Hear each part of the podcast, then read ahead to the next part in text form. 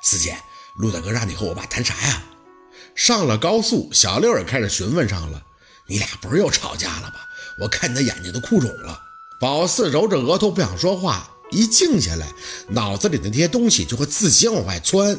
有一些东西感觉能想通，可有一些却还憋着。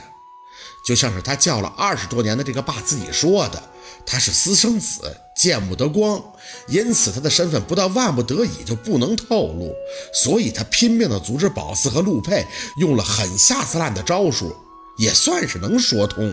怕那个所谓的乱伦吗？可若君呢？一开始是配合，后来被他吃药吓得不配合了，也能说通。可他心里是很清楚，宝四不是亲生女儿的，也就是明白宝四其实和陆佩是没有血缘关系的。那重点来了，宝四现在的妈为什么要骗夏文东说宝四是他们的亲生女儿呢？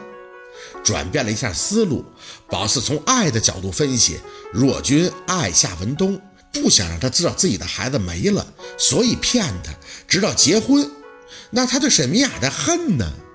仅仅就是因为知道沈明雅是夏文东的姐姐，就生气和夏文东老死不相往来了。这借口未免太单薄了。夏文东说若君和沈明雅在年轻时有误会，宝四不知道是什么误会，但或许是有过什么很严重的冲突过节，从而导致若君和沈明雅的矛盾重生。犹记得若君和宝四说过，他说他和沈明雅交过手，还说宝四这点路子连他都斗不过，怎么能斗得过沈明雅？说是不想让宝四被沈明雅伤害。那这个伤害就是夏文东口中若君曾经和沈明雅之间的误会吗？宝四呢，也只能推敲到这里了。至于别的，啊，实在是心累了。迷雾像是拨开了一些，却朦胧的挡在眼前。想着小时候家里人对宝四的疼爱，凤年在别人质疑宝四姓氏时的愤怒，心里明白，他们对宝四的爱那都不是假的，但为什么非要把他的身世搞复杂了呢？不愿意去想他为什么和若君不太亲近，也并不想把这个原因归结于原来他们并不是母女，姑侄亲的有的是，他们不亲近的原因主要还是若君的性格，他比宝四还像是个刺猬。扎疼了别人，还刺痛自己，跟谁都那样。对了，四姐，你还没说你干啥突然离开宴会回家呢？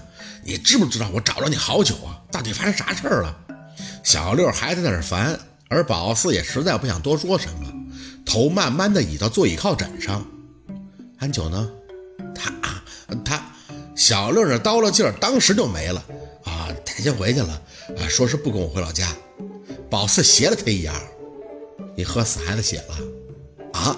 没有啊！小六傻呵呵的应着，调整了一下室内镜，自己一照，慌张的就用手去蹭嘴唇这不是这这这是安安九的，说说自己就没电了。四姐，你这眼神够好使的呀！妈呀，长眼睛都能看得好吗？这俩人得多激情啊！那亲的嘴巴子上到处都是。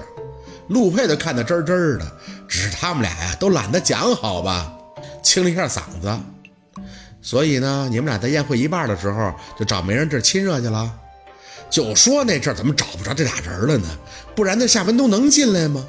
不过一想也是，亏得他们俩不在，否则呀还不定得蒙在鼓里多久呢。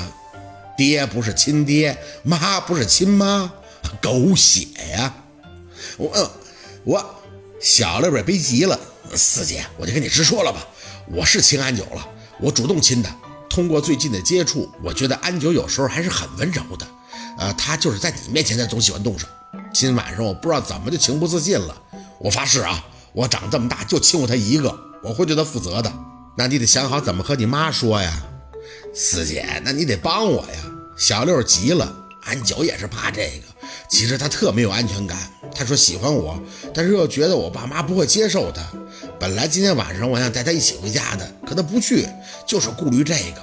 你给我想办法，我妈听你的。四姐，你可是咱家扛把子呀！扛把子，这货是有求于人的时候也会讲好听的说了。女大三抱金砖，安九和你挺合的。张了张嘴，宝四看着高速路旁的反光标识牌，淡淡的说着。小六嘿嘿的笑两声，傻傻的。嘿嘿，我是这么想的。哎，那别的呢？四姐，你得多跟我妈说说类似的话啊。宝四想到一个重点，转过脸看他。安九不能生子，这个你……啊，我知道。小六不正经的笑脸顿腻，莫名的起了点范儿。我不在乎那个。安九的身世很可怜，她好好的一个小姑娘，却吃了那么多的苦，我得好好对她。其实她跟我一样，都是有残缺的。残缺？什么残缺？他有胎记，我有豁唇。无语，你那算个屁残缺呀！反正我我觉得我和安九挺配的。小六默默地说着：“这不是一家人，不进一家门。”有句谚语就说到我们俩的。宝四纳闷哪句啊？春打六九头啊！小六说的理所应当。我和安九就是命中注定的。他 这出倒是短暂的缓解了宝四内心那些焦虑。六，你和安九是秋天认识的吧？小六挑眉。秋天到了，那春天还会远吗？见宝四被他刺激的没动静了，小六很有感慨的张嘴说道：“四姐，你得支持我啊，就像我什么都支持你一样。我这是初恋，我一定要修成正果的。长这么大，我就亲过这一个女孩，我不能占人家便宜的，我得和她结婚。”哎呀，小六被宝四这长得吓了一跳，转脸看着宝四，异常激动的把双手拍在车门玻璃上：“四姐，你看到啥了？”宝四脸贴着玻璃，望着黑黑的窗外，只觉得欲哭无泪。求婚呐！四姐，你别吓我啊！道边有啥呀？不就是反光条吗？宝四吸了一下鼻子，魔怔般的转脸看着小六。陆佩后来上台了，你知道吧？知道啊。小六被宝四的反应弄得莫名其妙。我和安九听到他的声音没多久，就去了舞台前面了。那他说什么了？没说什么呀。小六摇头，余光还瞄着宝四。啊，他就是祝福雷老，说了很多祝贺词什么的，然后就下来了。雷老当时还挺纳闷的，让那主持人问陆大哥是不是说完了。陆大哥点头，就把麦克风给那主持人下台了。不一会儿，我就看他也不见了。再之后呢，我就接到我妈电话，这不就找你了吗？宝四垂下眼，啊，也正常。陆佩既然看到他找夏文东了，又怎么可能继续对着空气求婚呀？看来雷老也是知道陆佩要在这场合向宝四求婚的，只是很明显，这沈明雅更技高一筹啊！哼，可惜了，心里揪着一堆事儿又闷上了，应该是会很浪漫的吧？哼，就这么错开了。四姐，你怎么了？宝四低头晃了晃，默默地安慰自己，这结果也不算什么啊，最起码今晚还是有收获的。被求婚这么重要、值得记住的浪漫日子，怎么可以掺和进别的糟心事儿里呢？一定会有更合适的时机、更好的日子，一起回忆，就只剩甜蜜的那种。我愿意。